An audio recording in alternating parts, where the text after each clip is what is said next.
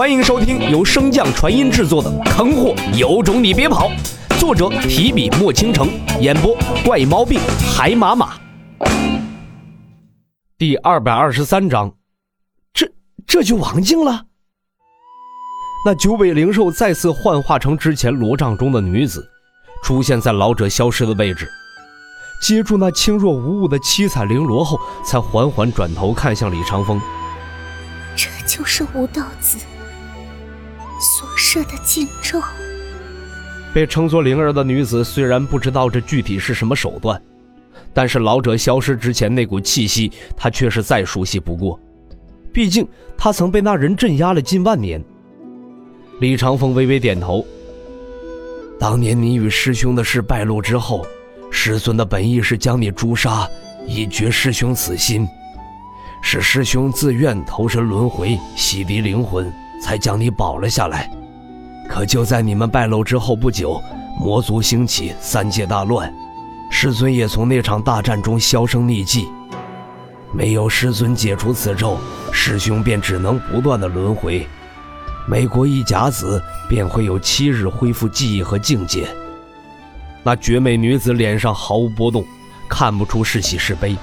只是淡淡的吐出一声：“万年来一直如此，一直是如此。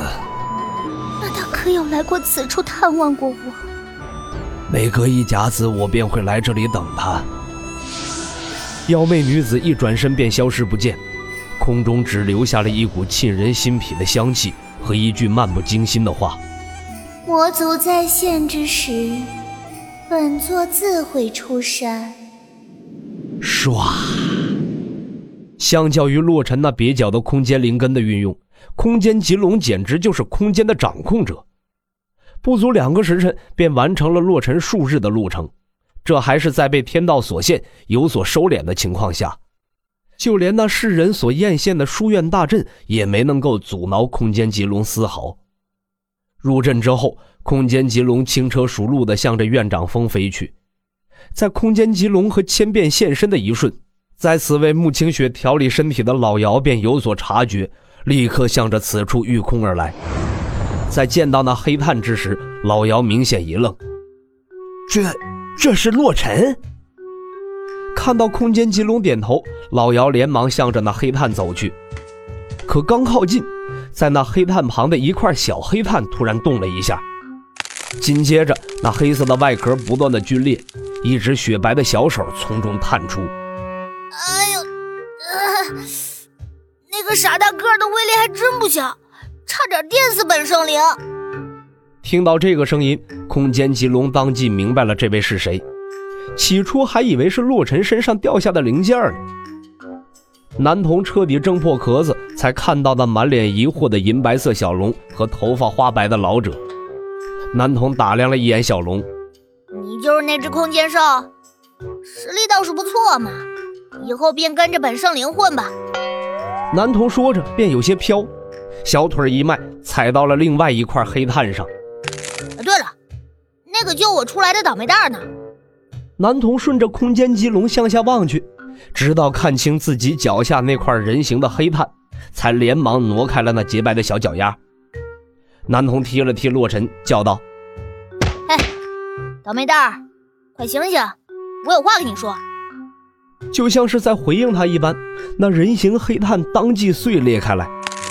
只是不同于刚才男童的出现，洛尘所在的黑炭碎裂后，里面竟是空无一物。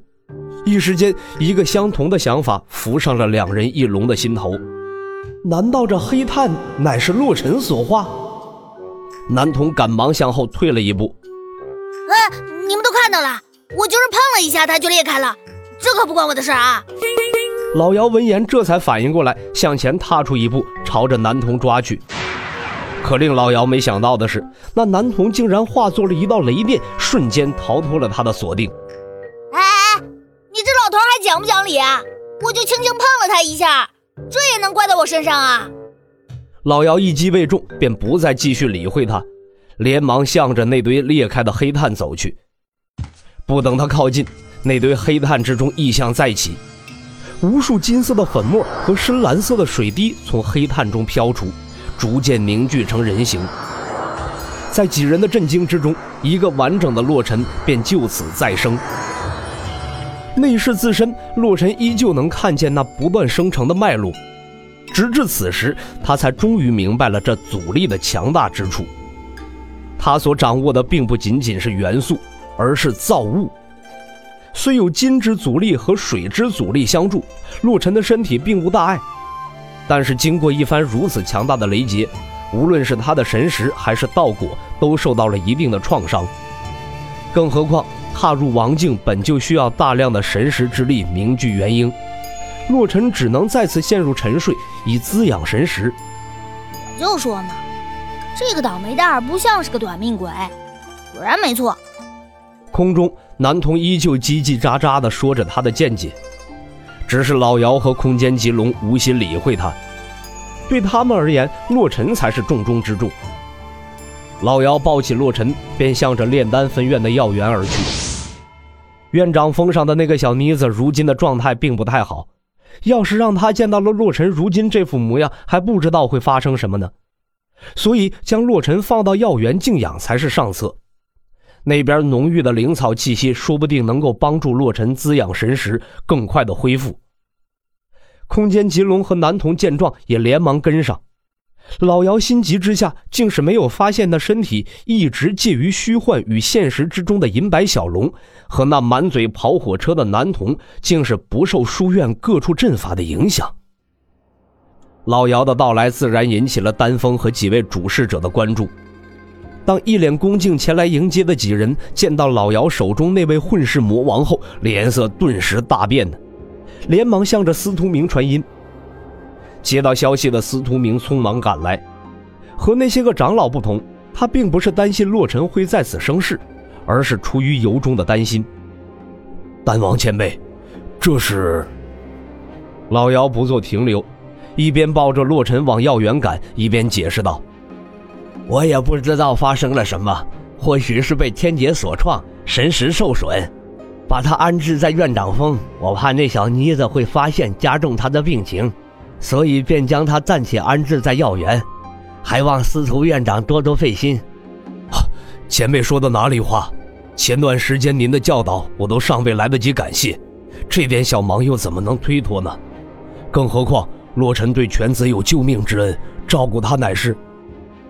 司徒明的话音戛然而止，一脸震惊地望向老姚：“您刚才说什么？他被天劫所伤？”老姚苦笑着点了点头，马不停蹄地继续向着药园赶去。而得到这个答案的司徒明却是愣在了原地，久久没能回过神。这，这就进王境了。本集播讲完毕，感谢您的收听。如果喜欢，可以点击订阅哦，关注本账号还有更多好听的内容。